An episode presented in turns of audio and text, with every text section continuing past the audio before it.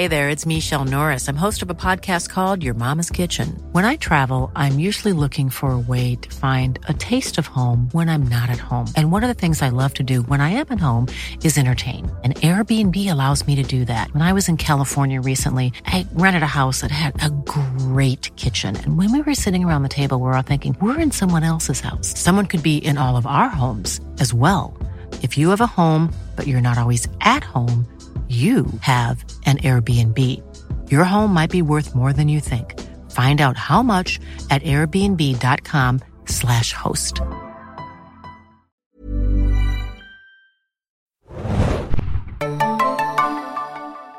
Ahoi, hoi, liebe Serienjunkies da draußen und willkommen zu einer neuen Podcast-Folge zu The Last of Us. Ich bin The Last of Adam und mit mir im Studio ist heute... Oh, The Last of Hannah. Moin. Hey. Wir besprechen, wie angekündigt, wöchentlich jetzt äh, The Last of Us von HBO und machen mit der zweiten Folge weiter. Die heißt, soweit ich das herausgefunden habe, Infected. Das muss man dazu sagen, dass wir es vorab aufnehmen, weil ich bald im Urlaub bin und deswegen wir mit Screenern arbeiten. Aber wir haben nach der ersten Podcast-Folge schon euer Feedback ein bisschen gesammelt und wollen ein bisschen darauf eingehen, denn äh, wir hatten da diverse Umfragen bei Twitter, ob wir das Ganze hier mit begleitenden Folgen machen sollen oder nicht. Und Feedback war overwhelmingly positive. Ich habe vielleicht ein oder zwei Leute gesehen, die es nicht wollten, aber auch nur, weil sie, äh, der eine mochte es lieber, wenn man es denn so gebündelt für eine Staffel macht und der andere, keine Ahnung. Ich glaube, der wollte lieber schriftliche Reviews, aber gute Nachrichten, wir machen beides.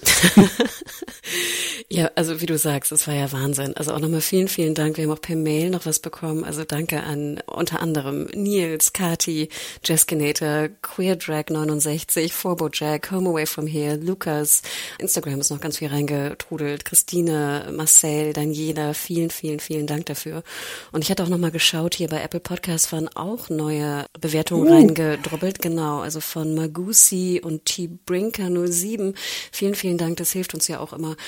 Dann noch zurück zum Feedback. Auch vielen Dank, was ihr inhaltlich ja auch gesagt habt. Also auch nochmal der Hinweis, wir haben es danach, oder ich habe es auch danach im Schnitt nochmal gegoogelt. Ja, die Libelle ist die Dragonfly. Und mhm. ich dachte komischerweise immer, dass das Logo der Fireflies eine Libelle sei. Hm. Völliger Schwachsinn, weil der Text oder der, der Slogan der Fireflies, der ja auch so getaggt ist in der Stadt, ist ja When you're lost in the darkness, look for the light. Ja. Und das macht ja sehr viel mehr Sinn, wenn es ein Glühwürmchen ist. Oder was sagtest du? Ein, ja, ne? Glühwürmchen. Ja. Statt genau. einer Libelle. Ihr könnt auch den, den äh, traurigsten Pixar-Film, äh, nicht Pixar, Ghibli-Film aller Zeiten anschauen. Grave of the Fireflies, äh, die letzten Glühwürmchen, wenn ihr danach nicht mehr freudig sein wollt. Aber vielleicht, wenn ihr sowieso The Last of Us schaut, seid ihr gerade in der äh, apokalyptischen Stimmung. Denn das ist wirklich ein Film, äh, Taschentücher bereithalten. Eine der traurigsten Animationsfilme, wo gibt, würde ich fast sagen. Aber apropos, wenn ihr ein äh, bisschen traurig seid oder auch ein bisschen Trauer haben wollt, der offizielle Podcast von HBO zu The Last of Us ist auch ziemlich gut. Ich weiß nicht, Adam, hast du da mal reingehört? Bisher noch nicht. Aber ich hatte bei dem Watchmen Podcast äh, reingehört. Ich glaube, da war Greg Mason auch mit dabei, oder? Neben Damon Lindelof zum Beispiel. Genau. Und auch Masons äh, Chernobyl Podcast war ja ganz hervorragend. Also da hat HBO auf jeden Fall mit Mason einen sehr guten Dude äh, an, die, an die Seite bekommen für ihre Podcast-Produktion zusätzlich.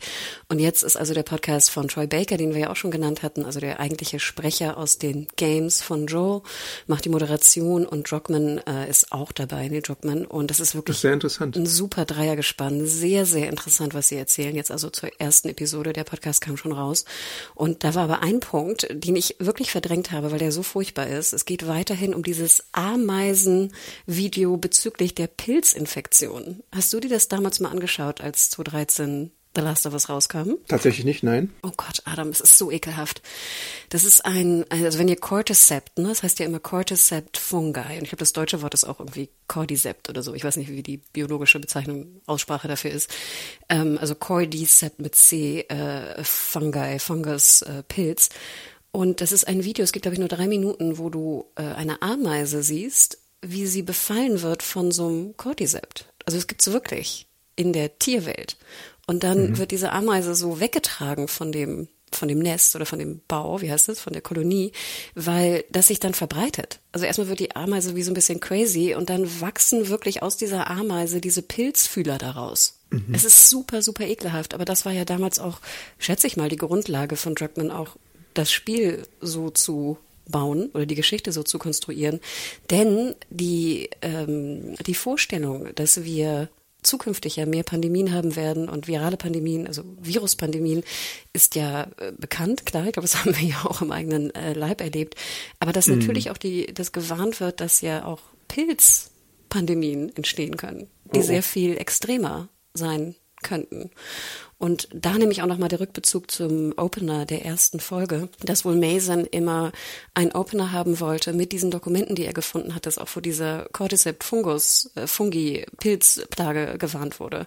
Und, und Drockman hat sich wohl lange Zeit dagegen gewehrt, weil er dachte, nein, wir öffnen so wie im Spiel. Aber nachher, als er dann diese Dokumente auch sah, die es halt schon gab in der Forschung von vor vielen Jahren, hat er gesagt, ja klar, wir brauchen das irgendwie, um auch die Brisanz zu zeigen.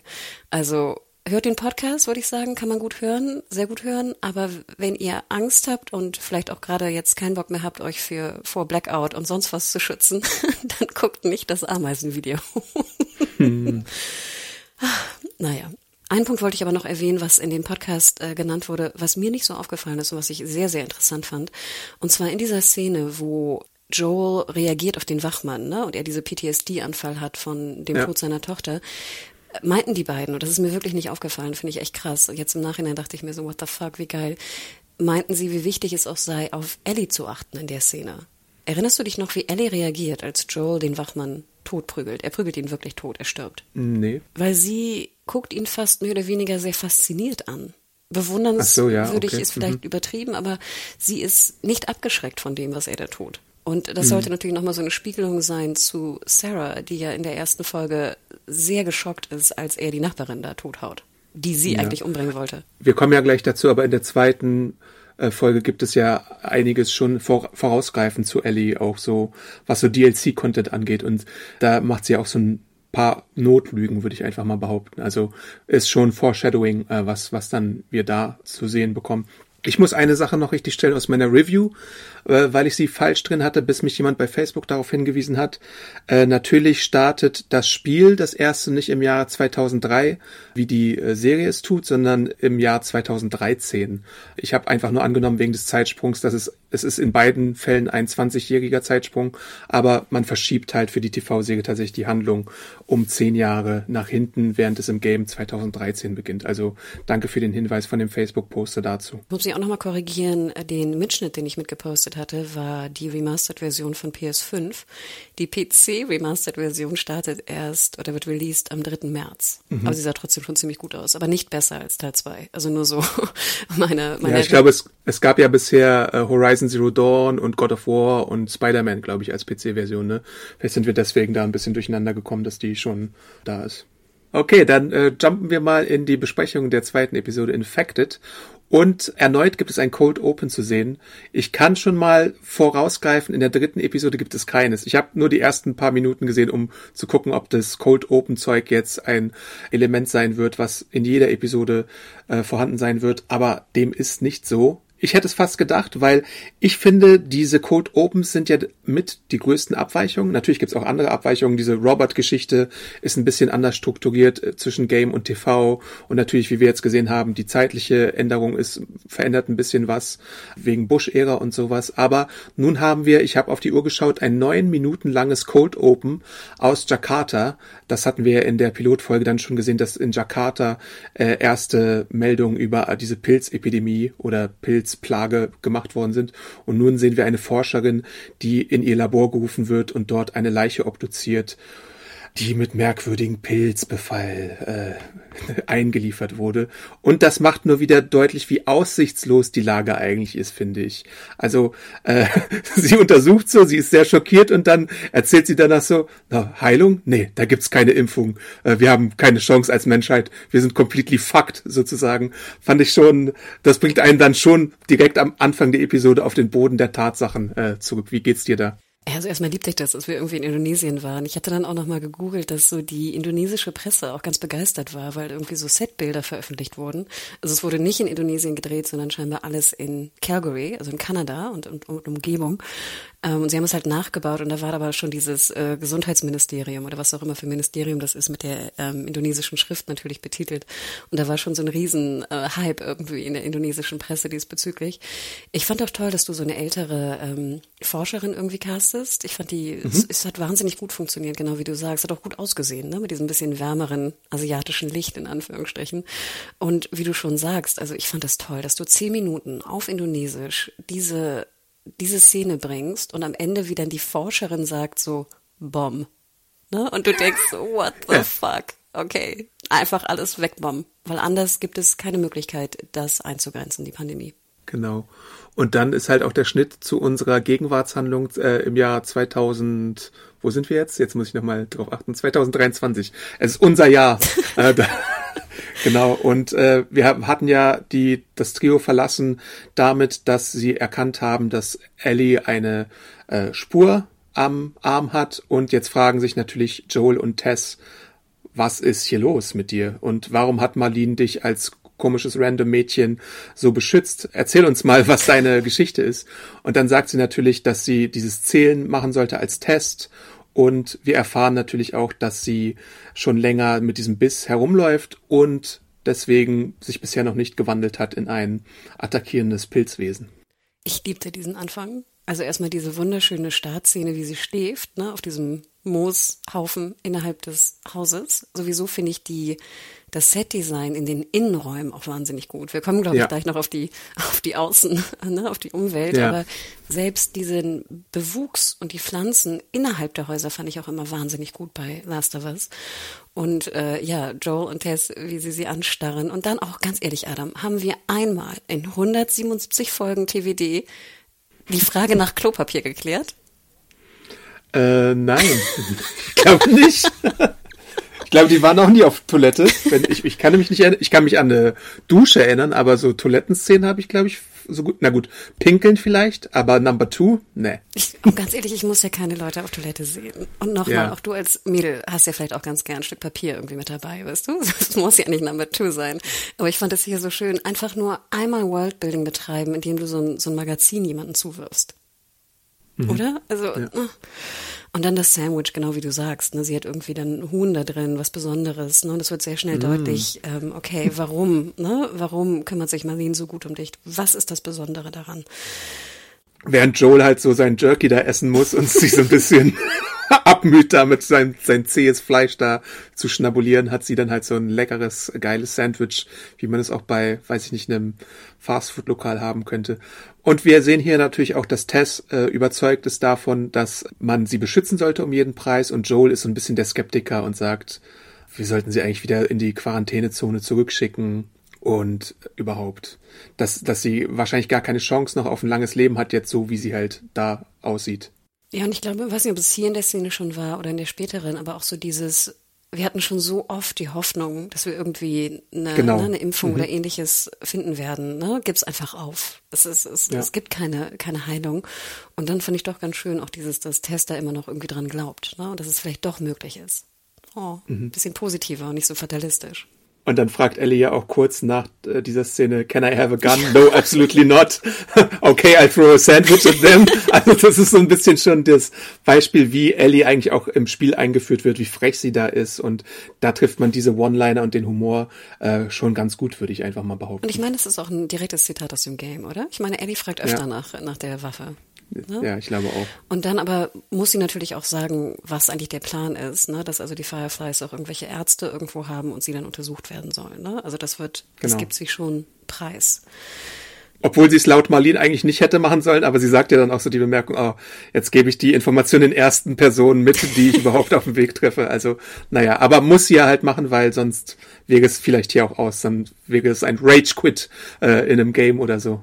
Ja, und ich glaube vielleicht, Adam, auch so die Leute, die vielleicht noch nicht so ganz d'accord waren mit Ellie in der ersten Folge. Ich finde, nach dieser Szene, und ich glaube, sie geht auch nur so sechs, sieben Minuten, finde ich, mhm. ist man total drin. Diese, dieses Freche und diese Art der, auch der, der Witze, die sie macht, ne? Sie, sie twitcht dann ja auch so, ne? Ähm, ja. Das, ich glaube, da kommt der Charakter einfach wahnsinnig gut raus in dieser sechs, sieben Minuten Szene. Glaube ich auch. Danach wird die Tür, Tür aufgemacht und sie blicken so nach draußen, weil Ellie hat ja auch die Stadt, glaube ich, noch nie so richtig gesehen. Und ich finde ja, dieses Türöffnungsding klingt schon so ein bisschen wie die Clicker-Noises. Ging es dir da ähnlich oder habe ich mir das eingebildet, als ich es zweimal geguckt habe? Nee, ging mir auch ganz kurz, weil ich musste mich auch so wundern, weil er macht die Tür auf und sagt so clear und ich dachte so, hast du gerade das nicht gehört? Ja. Also ich fand das wild. Ich fand nur ganz schön, wie er den das Regal so wegschiebt, weil ich finde ja immer, das sind diese Momente wie im Game, wo du auch sehr Eben. so spinnt, so Metallregale irgendwie die ganze Zeit rumher schiebst, habe ich das Gefühl.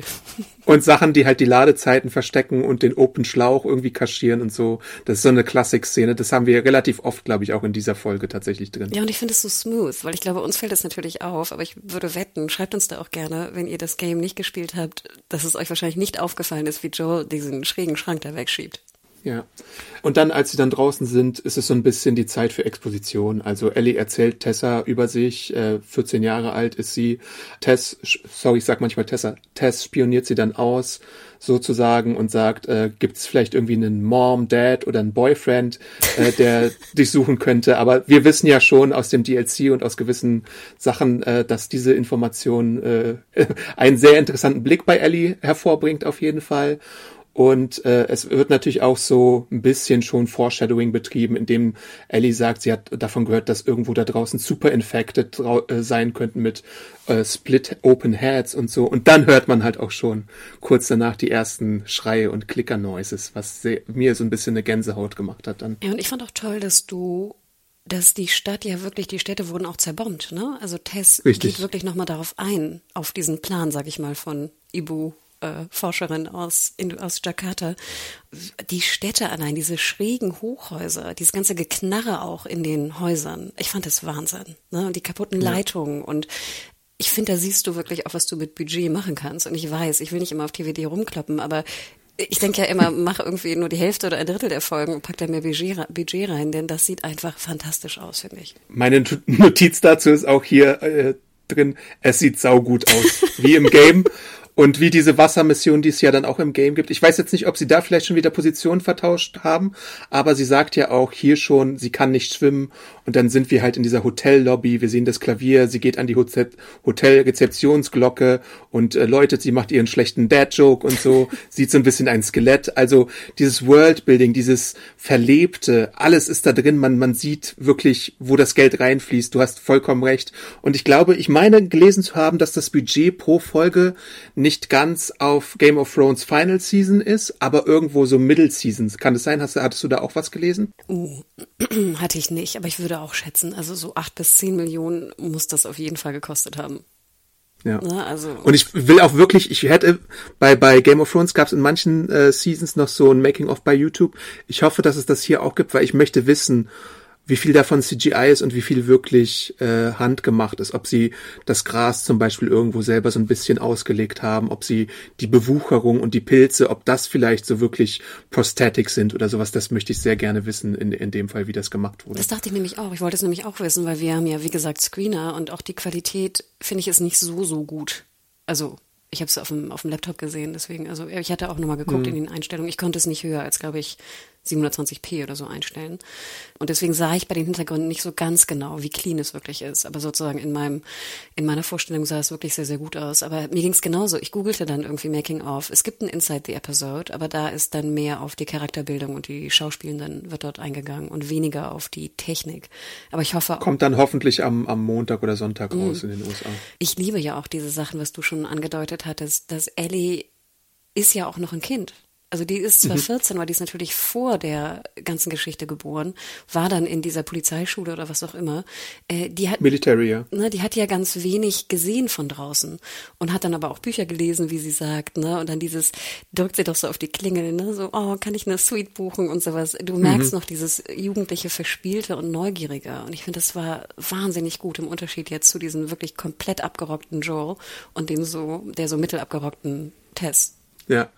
Und während wir einiges von, also zumindest äh, Tess versucht es halt, ein bisschen was von Ellie erfahren, äh, weicht Joel ja ihren Fragen aus. Er sagt zumindest, dass er aus Texas kommt. Das haben wir auch schon etabliert.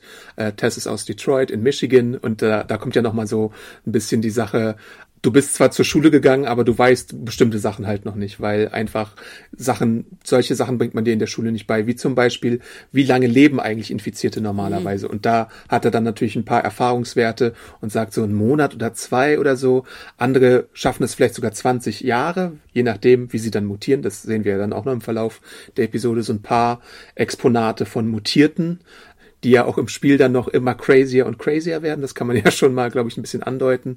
Und die Frage natürlich, hast du jemals welche von ihnen getötet? Und Joel hat dann natürlich einen 20-jährigen Erfahrungsschatz, den er mitbringt. Ja, und diese Szene, wo sie da auf dem Hoteldach sehen und runtergucken, wo du siehst diese ich nenne sie weiterhin Walker oder sowas, wie sie da so rumliegen. Infected, ne? glaube ich. Und dann die Sonne da so drauf scheint und sie sich so bewegen, ne? Und dann sie mhm. ja auch sehr klug sagt, oh Gott, die sind alle irgendwie verbunden und sowas. Also, boah, das hat mich schon, das hat mir schon die Gänsehaut irgendwie so runterlaufen lassen. Richtig. Und Tess nutzt halt auch diese Situation nochmal, um ihr und uns als Zuschauer die Regeln zu erklären, denn sie sind ja alle sozusagen ein Schwarmwesen, das durch den Pilz irgendwie verbunden ist. Und dann sehen wir ja auch, wie sie dann plötzlich später da greife ich jetzt ein bisschen vor, aber wie sie dann plötzlich alle aufstehen können. Und natürlich sagt, äh, warnt Tess sie, dass man, sie ist natürlich ein Kind und alles, aber sie muss trotzdem wachsam bleiben, weil man ist auch als immune Person nicht davor gewahrt, irgendwie in Fetzen gerissen zu werden. Ja, und ich fand hier, natürlich war das sehr viel, sehr wie so ein Infodump, kann man auch, wenn man böse mhm, ist, das mhm. irgendwie bezeichnen. Ich finde aber trotzdem, dass es sehr organisch funktionierte. Auch durch diese ja. Wartezeit. Weil wenn du wartest, natürlich redest du irgendwas. Oder Eddie zumindest, Joe natürlich nicht. Du siehst aber auch, wie sie mit dem Messer rumspielt, ne? Also, dass sie da ja. auch auf jeden Fall Ahnung hat. Ähm, und ich finde, es, es wirkte unheimlich organisch. Ja, das stimmt. Ach, und dann natürlich wieder die alte Frage, ne? Short way or long way? Und dann müssen sie natürlich durchs Museum gehen. Du hast es schon genau. angedeutet, der Schlauch, das ist ja auch im Game so. Du willst dann irgendwo hin, da ist es dann irgendwie versperrt, also musst du woanders hin durch einen anderen, ein anderes Gebäude und das ist natürlich immer ätzend. Dunkel und infected. Since 2013, Bombas has donated over 100 million socks, underwear and t-shirts to those facing homelessness. If we counted those on air, this ad would last over 1,157 days. But if we counted the time it takes to make a donation possible, it would take just a few clicks. Because every time you make a purchase, Bombas donates an item to someone who needs it. Go to bombas.com slash ACAST and use code ACAST for 20% off your first purchase. That's bombas.com slash ACAST, code ACAST. Genau, und dann äh, beschließt Joel, wir müssen jetzt nicht nur leiser sein, sondern wir müssen absolut ruhig sein, also silent, nicht quiet. Und da im Museum haben wir Atmo, Atmo, Atmo. Wir haben verpilzte Opfer, wir haben draußen ja schon so ein bisschen den Bewuchs. Wir haben das Knacken der Leichen, beziehungsweise der vertrockneten Wesen, wie man das halt nennen kann. Und einfach so eine Suspense, die richtig, richtig gut und wenn ich nicht sogar sagen, ja doch, ich sag einfach mal geil ist, weil genauso will ich es halt haben, wenn ich eine Survival-Horror-Geschichte umgesetzt bekomme. Und wir sind halt wirklich sehr nah an dem Game dran. Immer wieder der alte Punkt, macht man es denn wirklich super nah oder nicht? Das, das ist ja eine Debatte, die man immer wieder stellen kann. Aber ich finde so, wie es jetzt gemacht wurde, wirklich beeindruckend auch irgendwo, weil es halt Nonplusultra auch schon im Game war und deswegen finde ich es halt so gut, weil auch die Videospieladaptionen, die wir bisher gesehen hatten, ja immer einen schlechten Ruf hatten. Also die meisten waren irgendwie äh, von okayisch bis irgendwie super schlecht. Äh, Im Animationsbereich hatten wir jetzt gute Beispiele in den letzten zwei, drei Jahren tatsächlich mit äh, der Overwatch, nee, wie heißt die Serie, die Tim so mag?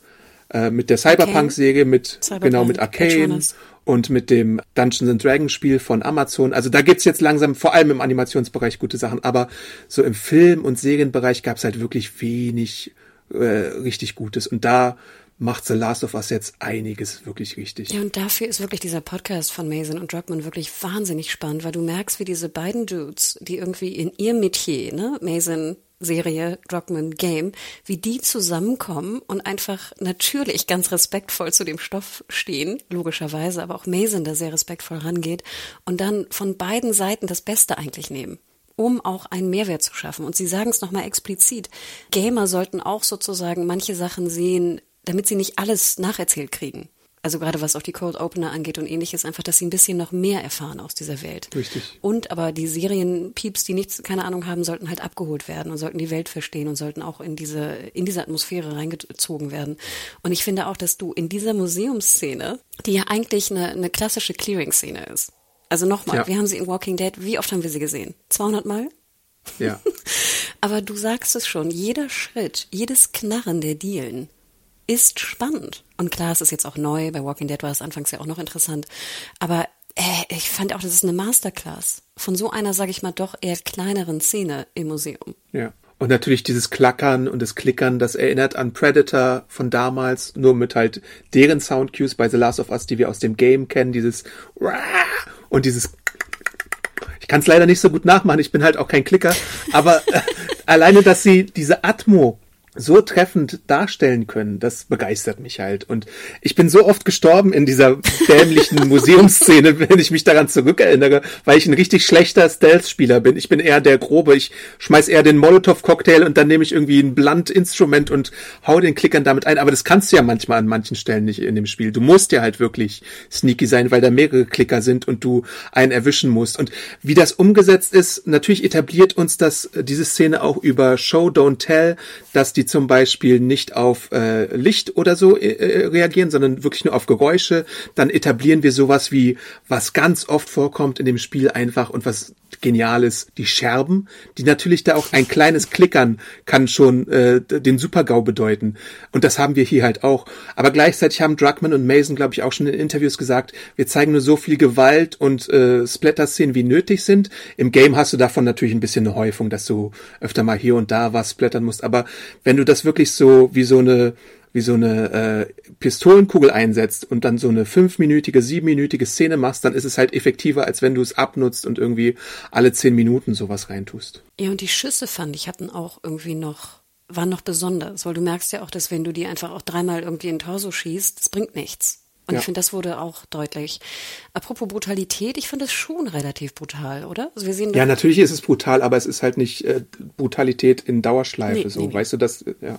Dann lass uns nochmal über die, die Monster sozusagen, äh, über da die Maske gehen. Du hattest es ja, glaube ich, in der letzten Folge auch schon kurz gesagt. Ich fand ja, dass der, der rote Klicker sehr gut aussah. Ich fand den weißen, aber der sah so ein bisschen aus, als ob er so einen Motorradhelm trug irgendwie. ja, da ist halt die Frage, was wir beim Screener jetzt an fertigen Effekten tatsächlich sehen. Vielleicht wird da manchmal noch ein bisschen dran gearbeitet, aber der rote sieht, wie du schon sagst, ziemlich gut aus ja, ich, das kann ich nicht abschließend sagen einfach. Das stimmt natürlich. Und ich hätte mir auch gewünscht, aber ich weiß nicht, ich habe vielleicht auch falsche Erinnerungen. Ich hätte mir gewünscht, dass die Bewegungen noch ein bisschen weniger menschlich sind. Mhm, ja. Also ich finde, manchmal rennen die so und dann dachte ich mir, die rennen ganz schön menschlich noch. Mhm. Also da hätte ich mir ja. fast noch so ein bisschen mehr so Verschränkungen oder so. Die müssen jetzt ja nicht wie, wie die Walker irgendwie rumlaufen. Aber du weißt, was ich meine, oder? Es gibt so zwei, drei Szenen, wo ich dachte, huch, das sieht jetzt wirklich aus wie ein Dude mit Motorradhelm auf, der jetzt einfach rennt. Ja. Aber ansonsten wirklich, also eine Szene bombastisch. Bombastisch. Am Ende der Szene hat Ellie halt ein bisschen mehr Blut noch an der äh, an ihrer Wunde und äh, wir sehen ein weiteres Element, was mich halt wirklich an den ersten Teil äh, sehr viel erinnert hat, denn Plankentime. oh, ich dachte auch, bitte Joel, nimm die Planke und leg sie rüber. Oh, wie oft mussten wir im ersten Teil Planken legen, um irgendwo ein Dach zu kreuzen. Oh, zum Glück ist hier eine Planke, die dick genug ist und breit genug ist für diesen äh, Abhang hier, den wir benutzen können. Äh, sehr, sehr, sehr Aber das finde ich auch so sehr sweet, dass ich dachte mir, das ist wirklich dahingelegt für Gamer, dass die einfach mal lachen, okay, wir müssen die Planke jetzt nicht noch selber legen. Aber eine Frage, vielleicht auch in, an Orthopäden. Ich bin, äh, ich habe sie nicht gefunden in der in der Kartei, die wir haben.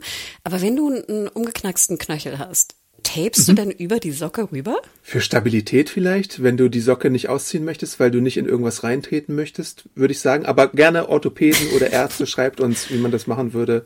Podcast.segenjunkies.de. Aber sie sitzt doch. Es dauert zwei Sekunden oder eine Sekunde, eine Socke auszuziehen. Ich würde doch ja, nie. Aber ich glaube, sie weiß da schon, dass sie keine Zeit verlieren darf, weil ihre Zeit sich äh, dem Ende nähert. Das stimmt auch wieder. Ja, dann ist auch egal. Ne? Aber nur mal, ich, ich, ich, wollte nur fragen, ob man, ob man über eine Socke tapet, wenn die jetzt nicht irgendwie eingebrannt ist oder so. Also die war ja nicht, weißt du, die war ja nicht fest, die Socke sozusagen. Aber hm, ja. du hast schon recht. Aber Orthopäden, genau, wenn ihr Bock habt, schreibt mir gerne. Ich würde es gerne wissen.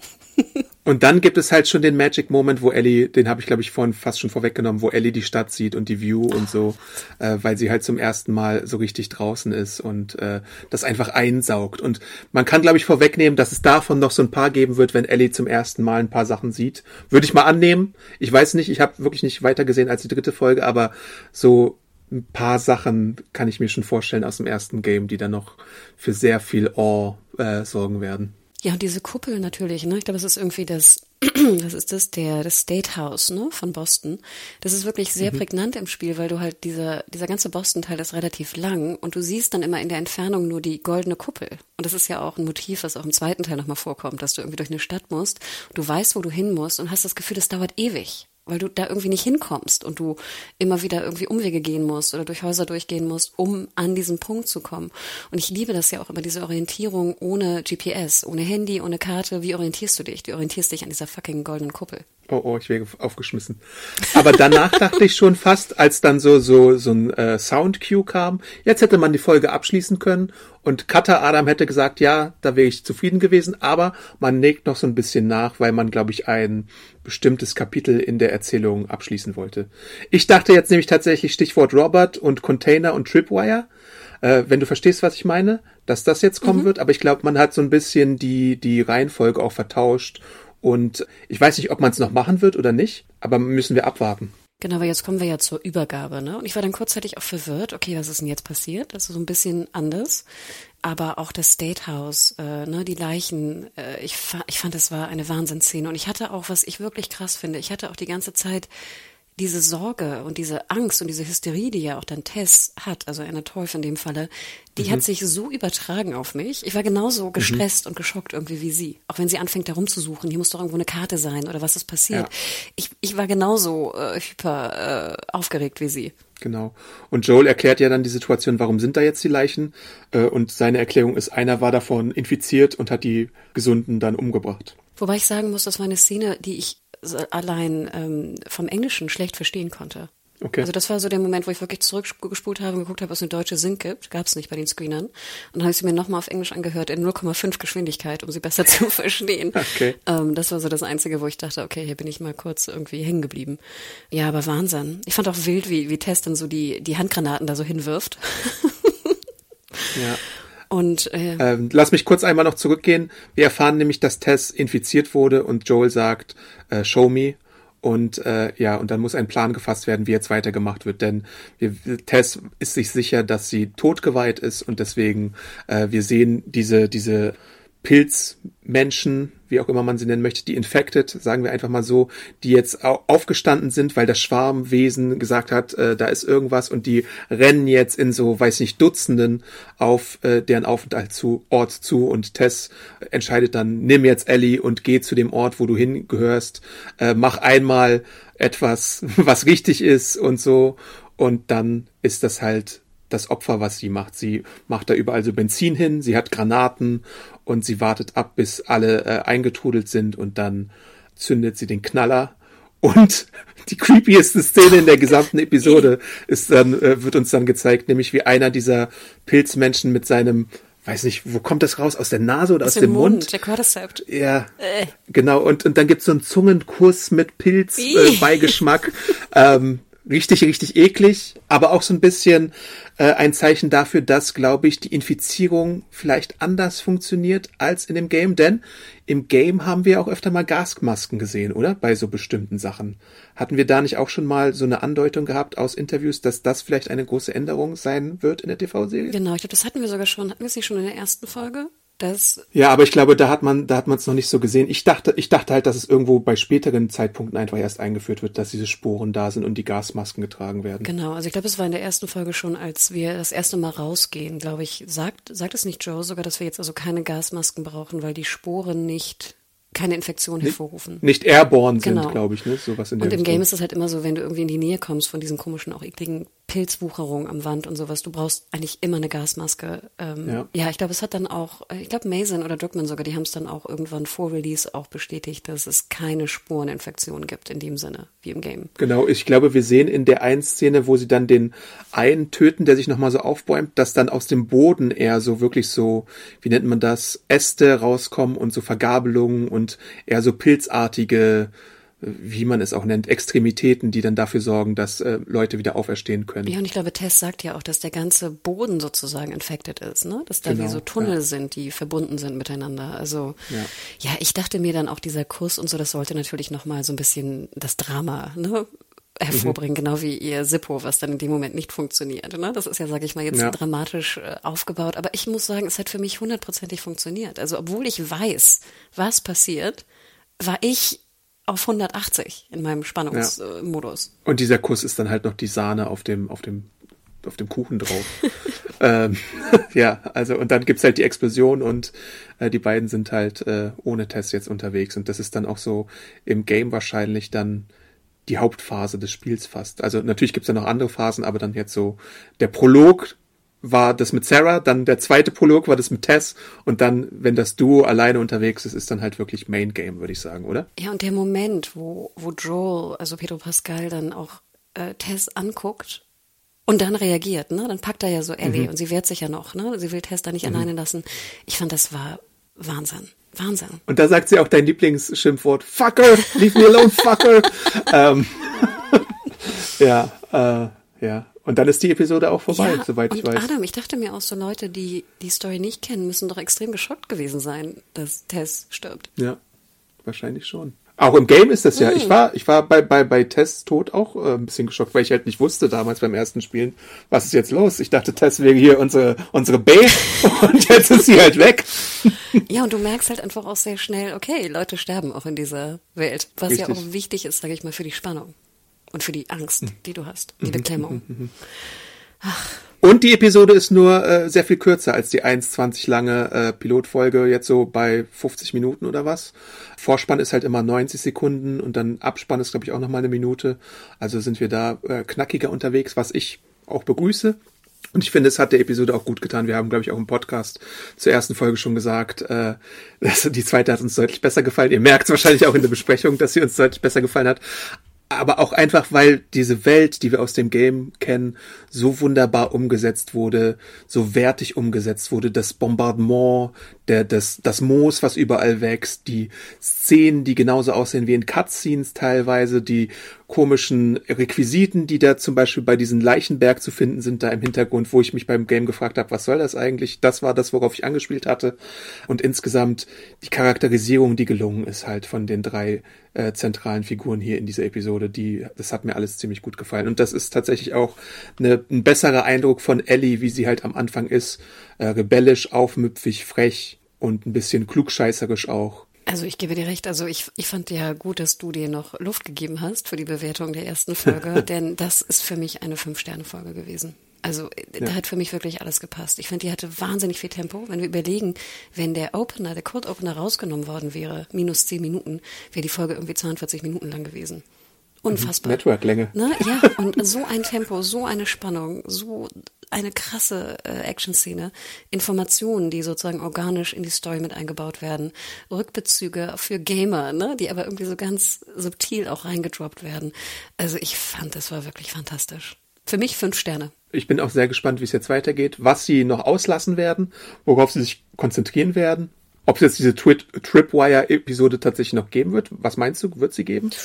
Ähm, mit, mit Robert ist da noch irgendwas? Ich habe das gar nicht mehr so nicht. genau in Erinnerung. Ich habe das auch vorgespielt. Also ich erinnere mich an eine Mission, die war, das hatten wir jetzt schon ein bisschen angedeutet in den ersten beiden Episoden. Das war so ein Schrottplatz und da standen überall Busse und da musstest du auch Planken äh, über die Busse zum Beispiel verlegen. Ich weiß nicht, ob sie das jetzt rausgestrichen haben oder ob sie das einfach verschoben haben oder ob es im Game tatsächlich später kam. Kommt es nicht später? Äh, ich meine, es kam später. Das kann natürlich auch sein. Aber ich dachte halt tatsächlich auch, dass diese Ich kann nicht schwimmen und bin und es ist irgendwas unter Wasser, dass das auch viel später kam. Boah, das weiß ich nicht mehr. Keine, keine Ahnung. Aber ist ja im Endeffekt auch egal, wie man das strukturiert, weil wenn du die Set Pieces hast, dann kannst du ja eins irgendwie für diese Episode nehmen und das nächste dann für diese Episode. Wer es vielleicht ein bisschen besser weiß, aber auch nur bis zu diesem Zeitpunkt, kann uns natürlich auch gerne äh, Feedback geben an podcast.serienjunkies.de. Noch ein Punkt, der mir auffiel, als der Abspann lief, dachte ich mir so, ist es ein neuer Song von Santa Olaya? Das weiß ich nicht. Aber kann sein. Oder ein neuer Remix mhm. oder so. Also das ja. dachte ich mir so. Also wenn es ein neuer ist, war so gut, kenne ich den Score jetzt auch nicht. Ich habe immer so meine, meine Favorite Songs irgendwie gehört und selten, glaube ich, die ganzen Score. Aber ich dachte mir, finde ich auch ganz cool, wenn da vielleicht noch ein bisschen Variation musikalisch auch ist. Ich habe tatsächlich den Score zum zweiten Teil sehr viel öfter mhm. gehört als den zum ersten. Äh, ach so, genau, zum zweiten Teil, das hatten wir im Einstiegsteil nicht, gibt es auch sehr gute Podcasts von Sony direkt. Also, falls ihr vielleicht beide Teile schon gespielt habt und dann noch nach mehr Content sucht, da könnt ihr euch auch äh, Podcasts noch mit den Beteiligten, ganz viele verschiedene Episoden sogar zu ganz vielen verschiedenen Themen herunterladen. Aber Spoiler zu den Inhalten aus dem zweiten Teil sind dann natürlich äh, vorhanden teilweise. Ich hatte hier noch einmal Feedback bekommen von F3 Eldep. Das Intro erinnert mich leider etwas zu sehr an GOT. Ich, ich, das war auch meine Assoziation und ich dachte eigentlich, dass es auch völlige Absicht ist, dass es so Ach ist. Ach echt? Findest, also findest ja. du es gut oder nicht gut? Äh, ich finde es okay. Wenn jetzt HBO für jede Serie so ein GOT-Intro macht, dann ist es natürlich ein bisschen äh, okay, One-Trick-Pony-mäßig. Aber ich weiß jetzt nicht, ich bin ja auch nicht so ein Vorspann-Achter, ich bin ja auch ein Vorspann-Skipper. Ob es jetzt dann wie bei Game of Thrones ist, dass sich die Pilzinfektion vielleicht noch ausbreitet über Amerika oder so. Darauf habe ich jetzt tatsächlich nicht geachtet. Oh, und du andere Städte siehst? Ja. Oh. Also vielleicht, wenn du auch in, in die weiteren Folgen kommst, wenn die Reise fortgeht, ob wir dann auch irgendwie vielleicht irgendwann mal, was weiß ich, Wyoming oder sowas sehen, äh, mhm. muss, muss man dann mal schauen, ob, ob die da so clever sind und so viel äh, Geld und Zeit noch in den Vorspann reinstecken. Haben sie bei Game of Thrones auch gemacht, oder? Mhm. Also könnte man ja fast erwarten, dass es so ist. Brauche ich aber gar nicht, ehrlich gesagt. Also ich muss jetzt nicht mhm. noch irgendwie unterschiedliche Stadtskylines irgendwie erkennen oder Meerspores. Ich hatte noch ein Zitat hier aufgeschrieben, das hatten wir noch gar nicht genannt, in dem Dialog zwischen Tess und Ellie, als Eddie erzählt, dass sie alleine in diese Mall gegangen ist. Ne? Ich mach mal alleine in Anführungsstriche. Mhm. You got some balls on your sister. Ja. yep. Also, das wollte ich noch. Ich bin sehr gespannt, wann diese Mall-Sache aufgelöst wird. Ich hoffe, soon-ish. Also zwischen drei und sechs. Es gibt ja nur neun Folgen, also mal sehen, wann sie es einstreuen oder wie sie es einstreuen. Das stimmt, das frage ich mich natürlich auch, aber ja, also mehr habe ich eigentlich gar nicht hier. Ich hätte noch einen Punkt vielleicht, wenn ich den Podcast spoilern will, das fand ich noch ganz interessant. Da ging es nämlich darum, dass sie eigentlich, also Druckmann und Mason, die erste Folge enden lassen wollten, als der Zeitsprung kommt und Joel die Kinderleiche verbrennt. Da sollte eigentlich der Cut passieren. Okay. Also sprich, dass du okay. Ellie gar nicht mehr mitkriegst im Piloten. Und da hätten. Das wäre dann aber eine 30-minütige Episode geworden, oder? Ja, 45, ne? Wahrscheinlich. Weil du siehst das okay. Kind ja noch, wie es in die Krankenstation kommt, wie es getötet wird und dann siehst du Joel, wie er rumarbeitet und es verbrennt. Ne? Das hättest du wahrscheinlich okay. dann irgendwie auf 43, 45 oder so machen können. Mhm. Ähm, und da hätten wohl die HBO-Leute gesagt, so nein, wir müssen irgendwie Ellie sehen im Piloten. Du musst irgendwie mhm. auch diese Ellie-Joel-Beziehung zumindest angedeutet sehen. Und deswegen, glaube ich, war der auch so lang die erste Folge, der Pilot, weißt du? Ja, Deswegen dieses 1,20, das ist halt wirklich bis zu dem Punkt sehen, weil sie meinten auch so, ja, wenn du zwei Kinder siehst, die sterben, dann wollen vielleicht manche Leute nicht weiterschauen. Stimmt. Und ich dachte mir immer so, ja, mh, hm, wahrscheinlich ja, hatten da die HBO-Leute wirklich mal recht. ja. Na gut, dann sind wir, glaube ich, erstmal am Ende der Besprechung angelangt. Ihr könnt uns natürlich Feedback hinterlassen, habe ich schon mehrfach erwähnt, podcast.segenjunkies.de, Bewertungen bei Apple Podcasts oder Spotify sind gern gesehen. Ihr könnt uns auch bei Amazon Music finden mit unserem Podcast und bei ganz vielen anderen Podcatchern. Natürlich findet ihr uns auch bei Social Media. Wo findet man dich da, Hanna? Ich bin Hanna Huge bei Twitter und äh, Media Whore bei Instagram und Mastodon. Und du, Adam? Äh, ich bin Awesome Arndt bei Twitter, Instagram und YouTube. Und ich schreibe auch die Reviews zu The Last of Us. Die könnt ihr bei serienjunkies.de natürlich immer finden. Erste Review war schon sehr äh, ausführlich. Mal schauen, wie diese zweite jetzt ausfällt, aber die wird wahrscheinlich ein bisschen kürzer. Genau, und montags liest ihr die dann bei uns bei Serienjunkies. Äh, ja, und die Besprechung bekommt ihr dann auch in euren Feed zeitnah zur Ausstrahlung der Folge. Jo, ciao. Ciao, ciao, ciao. Oh, geht so schnell. Ja, und du hattest einmal, einen habe ich noch, einen habe ich noch, einen habe ich noch. ich weiß, du wolltest schon stoppen, aber ich dachte mir so, Gott, es ist so, es ging so schnell. Keine ja. Ahnung. Ever catch yourself eating the same flavorless dinner three days in a row? Dreaming of something better? Well, HelloFresh is your guilt-free dream come true, baby. It's me, Gigi Palmer. Let's wake up those taste buds with hot, juicy pecan-crusted chicken or garlic butter shrimp scampi. Mm. Hello Fresh. Stop dreaming of all the delicious possibilities and dig in at HelloFresh.com. Let's get this dinner party started.